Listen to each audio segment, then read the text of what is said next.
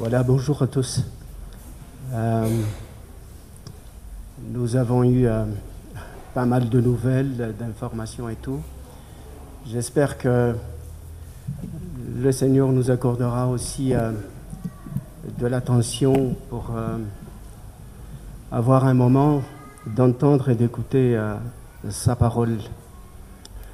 Il y a quelque chose que je, qui frappe, en tous les cas, quand les gens viennent à, Madagascar ou passent à Madagascar, je veux dire des étrangers, ces étrangers euh, euh, qui sont, euh, je veux parler surtout d'étrangers chrétiens, c'est très remarquable comment ils sont, si vous voulez, frappés par l'enthousiasme euh, je vais qualifier de, religieux euh, des Malgaches, sans doute aussi, euh, pas seulement les Malgaches, mais les peuples du Sud en général, donc sur le continent à côté. et ils rejoignent, n'est-ce pas, comme c'est quelque chose qui ne fonctionne pas très bien ou du tout chez eux, surtout en Europe ils euh, rejoignent cet enthousiasme et sont très disponibles pour aider et encourager euh, dans un contexte euh, aussi propice que le nôtre. Mais ce qui est bien réjouissant, bien sûr, pour tout l'effort que nous déployons ici en tant, en tant que malgaches pour l'évangélisation et pour faire avancer l'œuvre de Dieu. Mais ce qu'il faut euh, admettre aussi, c'est que cet intérêt euh, extérieur porté à la religion ne relève pas dans sa totalité d'un intérêt réel aux choses spirituelles ou aux évangiles, ou à l'évangile, je veux dire. Le contexte demande en tout genre du nécessaire, du strict nécessaire, la vie en général, enfin pour la nourriture, les besoins matériels de toutes sortes, la santé en particulier, n'est-ce pas C'est quelque chose qui euh, manque sévèrement dans les pays pauvres comme euh, euh, le nôtre. Eh bien, c'est terrible, les besoins dans ce domaine. Tout cela fait que les gens sont prêts à accueillir toutes les solutions possibles qu'on leur offre et la religion, évidemment, y trouve son compte avec euh, de grands animateurs que je qualifierais d'autoproclamés, très habiles en palabres, présentant l'Évangile comme solution à, tous les problèmes possibles et imaginables, même les problèmes sans solution, n'est-ce pas? Avec euh, de grands bruits, fortement euh, caractérisé par le clientélisme aberrant, un clientélisme, aberrant et euh, une propagande mêlée de mensonges, d'audace sans honte, d'arrogance, toutes sortes de choses en tout cas. Comme les problèmes euh, des pays pauvres sont inépuisables et toujours euh, grandissants, outre les cataclysmes écologiques et les euh, pandémies. D'ailleurs, euh, je suis curieux de, savoir euh, qu'est-ce qu'ils vont dire avec le coronavirus qui commence à, sévir dans, dans, le monde entier. N'est-ce pas? Du coup, la population, si vous voulez, la majeure partie de la population en tout cas, désappointée, ignorante, constitue un réservoir euh, ouvert, large et disponible pour toutes sortes de manœuvres et euh, que les autres mettent en œuvre évidemment. Devant une telle euh, situation confusionnelle, on va dire, à laquelle s'ajoutent les innombrables dénominations avec leur cortège de traditions, de particularités doctrinales, la question se pose. Comment discerner Comment s'orienter Annie parlait tout à l'heure de, confusion quand on regarde le monde. Euh, comment connaître euh, des repères qui ne trompent pas Je pense que le thème de notre communauté cette année tombe bien à propos, à mon avis, avec euh, s'enraciner en Christ, la parole de Dieu, et le premier trimestre, s'enraciner dans la parole euh, écrite en ce premier trimestre. Donc, alors pour essayer de, de répondre, pour répondre à, je veux dire, donner des éléments de réponse à ces questions-là, je vous propose de lire rapidement un texte dans Matthieu, Matthieu 15, les versets 1 euh, à 20. Matthieu 15 donc, les versets 1 euh, à 20. Alors le, texte se lit euh, comme ceci. Alors des pharisiens et des scribes vinrent de Jérusalem auprès de Jésus et dirent, Pourquoi tes disciples transgressent-ils la tradition des anciens Car ils ne se lavent pas les mains quand ils prennent leur repas? Il leur euh, répondit, Et vous, pourquoi transgressez-vous le commandement de Dieu au profit de votre tradition? Car Dieu a dit, Honore ton père et ta mère, et celui qui maudira son père ou sa mère sera puni de mort. Mais vous vous dites, celui qui dira à son père ou à sa mère, ce dont j'aurais pu t'assister est une offrande à Dieu, n'est pas tenu d'honorer son père ou sa mère. Vous annulez ainsi la parole de Dieu au profit de votre tradition. Hypocrite. Isaïe a bien prophétisé sur vous quand il a dit ce peuple m'honore des lèvres, mais son cœur est très très éloigné de moi. J'insiste sur le très très éloigné car le, texte original le souligne ainsi. C'est en vain qu'il m'honore en enseignant des préceptes qui sont des commandements d'hommes Ayant appelé à lui euh, la foule, il dit, écoutez et comprenez, ce n'est pas ce qui entre dans la bouche qui souille l'homme, mais ce qui sort de la bouche, c'est ce qui souille l'homme. Alors ses disciples s'approchèrent et lui dirent, sais-tu que les pharisiens ont été scandalisés euh, des paroles qu'ils ont entendues? Il répondit, toute plante que n'a pas planté mon Père céleste sera déracinés. Laissez-les. Ce sont des aveugles qui conduisent des aveugles. Si un aveugle conduit un aveugle, ils tomberont euh, tous deux dans une fosse. Pierre, prenant la parole, lui dit, explique-nous cette parabole. Euh, et Jésus dit, vous aussi êtes-vous encore sans intelligence? Ne comprenez-vous pas que tout ce qui entre dans la bouche va dans le ventre, puis jeté dans les lieux secrets ou à l'écart. Mais ce qui sort de la bouche vient du cœur, et c'est ce qui souille l'homme, qui le rend impur en quelque sorte. Car c'est du cœur que viennent les mauvaises pensées, à savoir les meurtres, les adultères, les impudicités, les vols, les faux témoignages, les calomnies. Voilà les choses qui souillent l'homme mais manger sans s'être lavé les mains, cela ne suit point l'homme. Car, euh, enfin, comme vous avez sans doute euh, bien senti, euh, nous assistons ici à, une des entre les chefs religieux, les leaders de la religion de l'époque et le Seigneur.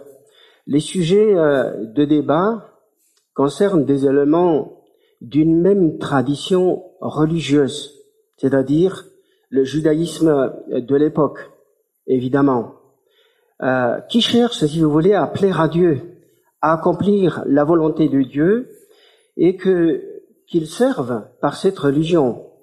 Mais voilà, les critiques des pharisiens et des scribes portent sur un élément qu'ils estiment important.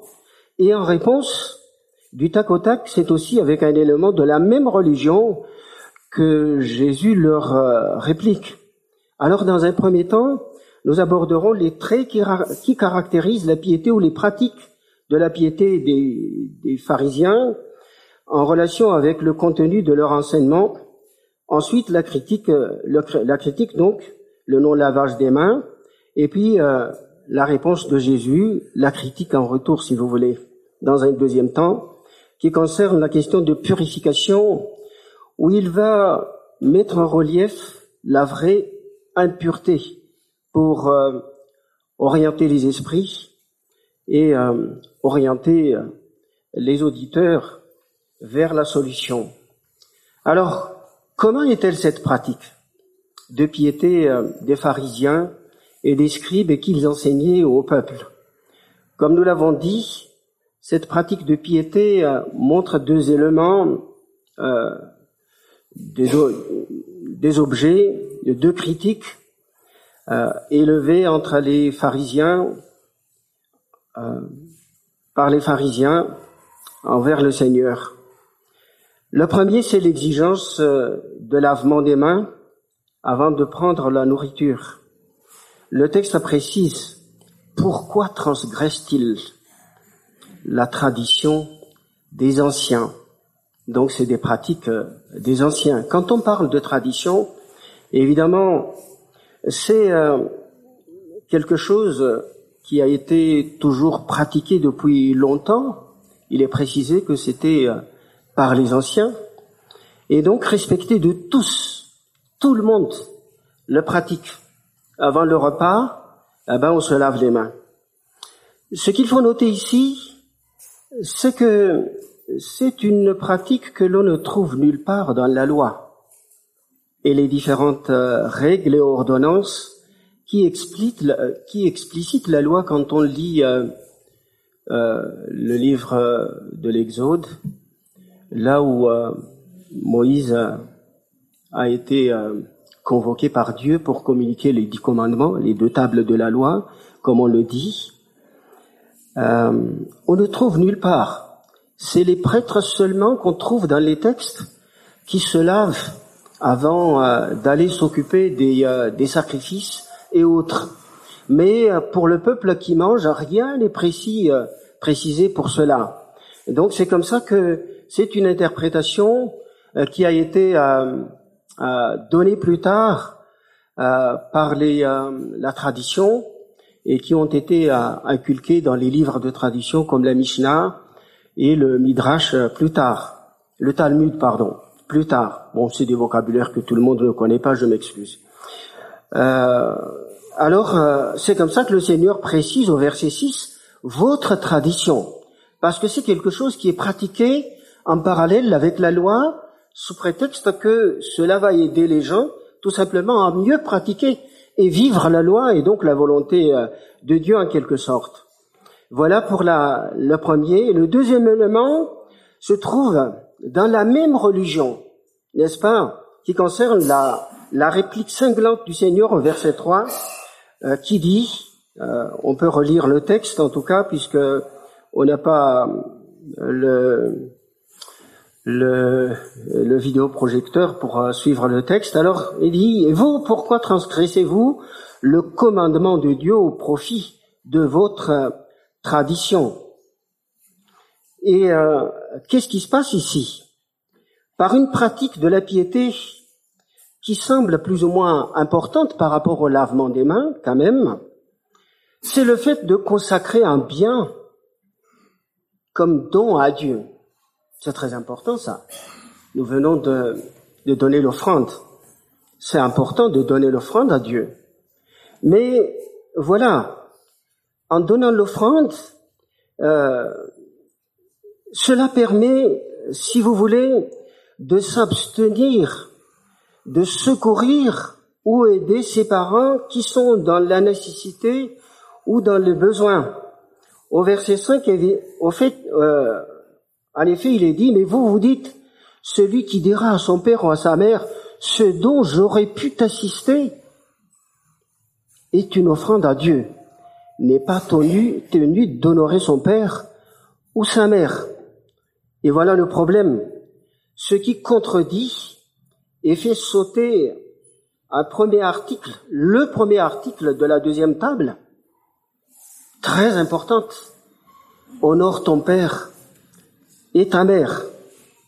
Et euh, le Seigneur donc relève cette loi fondamentale qui exprime la volonté de Dieu dans sa loi proclamée dans toute la Bible, en tout cas dans l'Ancien Testament, à l'époque où Jésus discutait euh, avec euh, ses pharisiens, ou qu'il annonçait le royaume de Dieu, la croix n'était pas encore là. Il parlait à des juifs en Palestine. Et donc c'était l'Ancien Testament qui était la parole de Dieu à l'époque. La suite nous laisse comprendre le diagnostic du Seigneur au sujet de la religion pratiquée et enseignée par ses leaders religieux qu'il qualifie au verset 7 d'hypocrite. Et il en appelle le prophète Ésaïe, Ésaïe 29, verset 13, euh, que nous euh, pouvons lire aussi comme ceci. Hypocrite. Ésaïe a bien prophétisé sur vous quand il a dit, ce peuple m'honore des lèvres, mais son cœur est très très éloigné de moi. Et il continue en disant, c'est en vain qu'il m'honore en enseignant des préceptes qui sont des commandements d'hommes.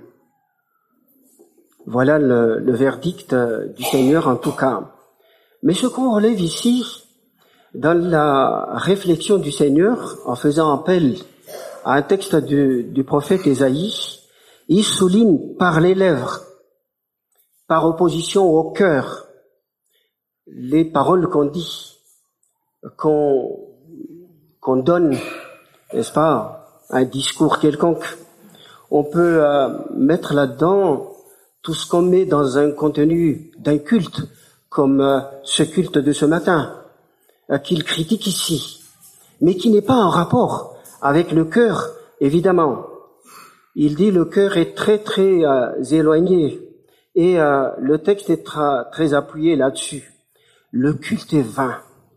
Et il qualifie la doctrine en relation avec les traditions des anciens, évidemment, que les sources sont des préceptes humains, humains, les principes de sources tout simplement humaines et non de Dieu, purement humains mais pas de Dieu. Car il semble que ça contredit la loi. Et donc c'est l'homme, dans sa pratique de la religion, qui invente ces choses-là. On ne sait pas, on soupçonne quelque part. L'argent n'est jamais absent dans quelque lieu que ce soit, même dans un lieu de culte.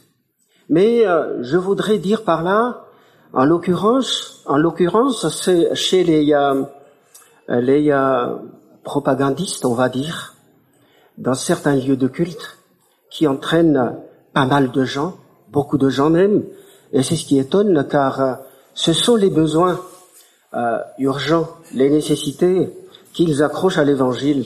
Et ces gens-là les suivent pour euh, essayer de trouver des solutions, alors qu'en général, ils les exploitent.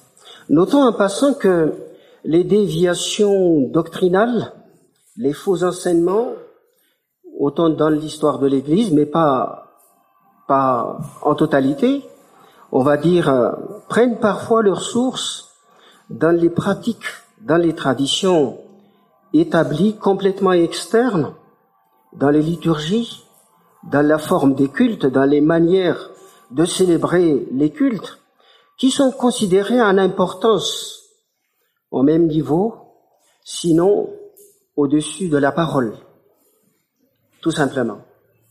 Et euh, les choses sont graves quand c'est comme ça, car euh, dans les religions profanes, les religions païennes, c'est la cérémonie qui rend spirituelles les choses.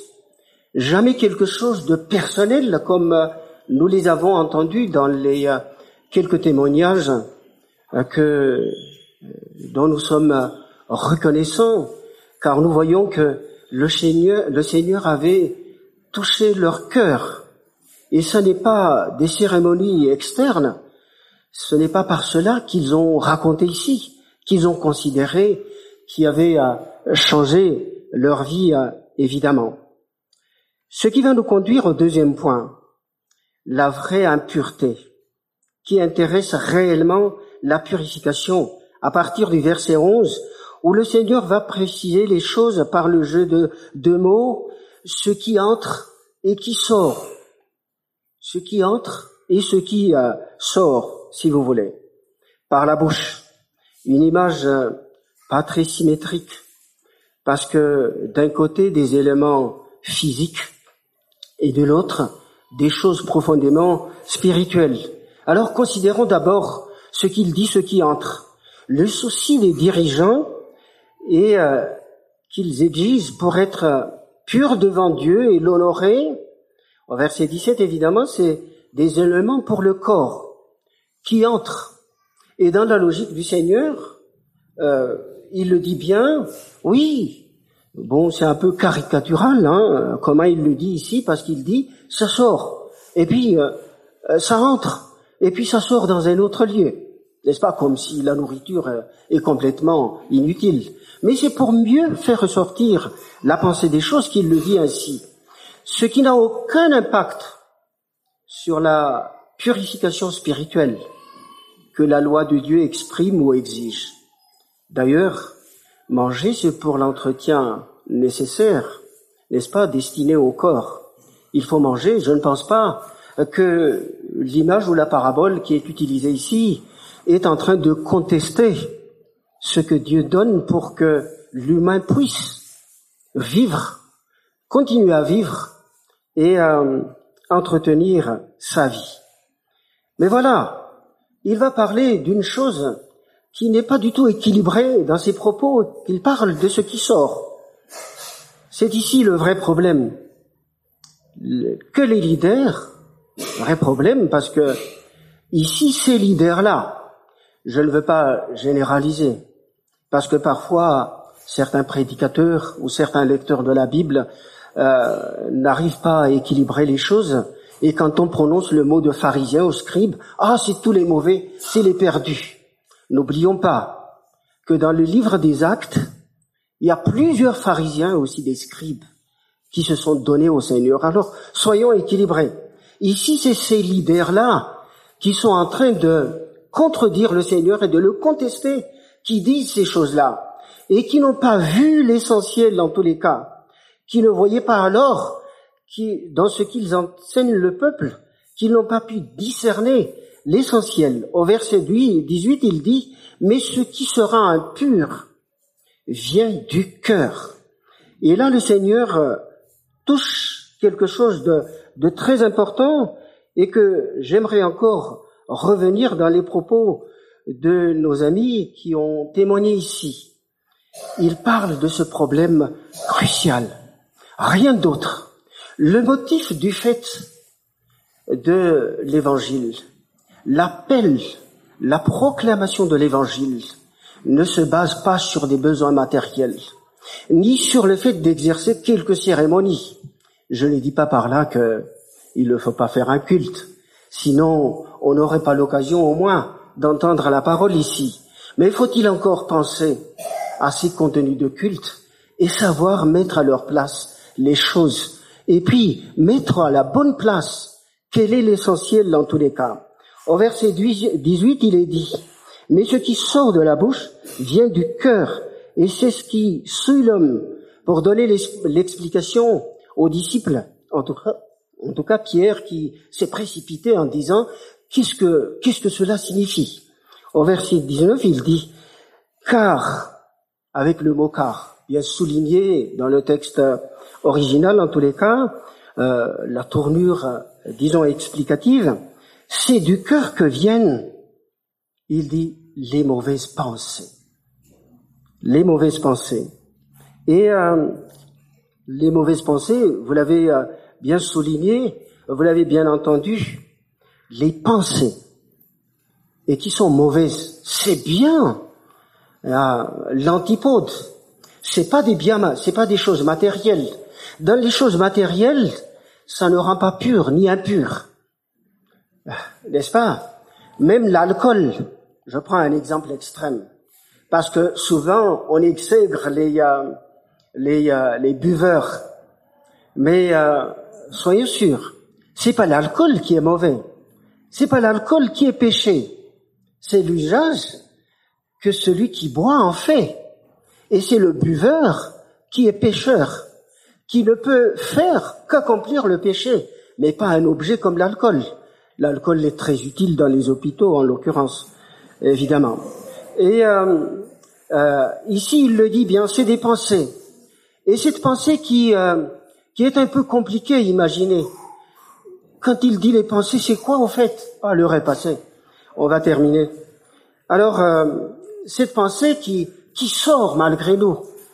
Parfois, on n'arrive pas à imaginer et même penser à quelque chose, puis voilà, pouf, des pensées euh, viennent à notre esprit.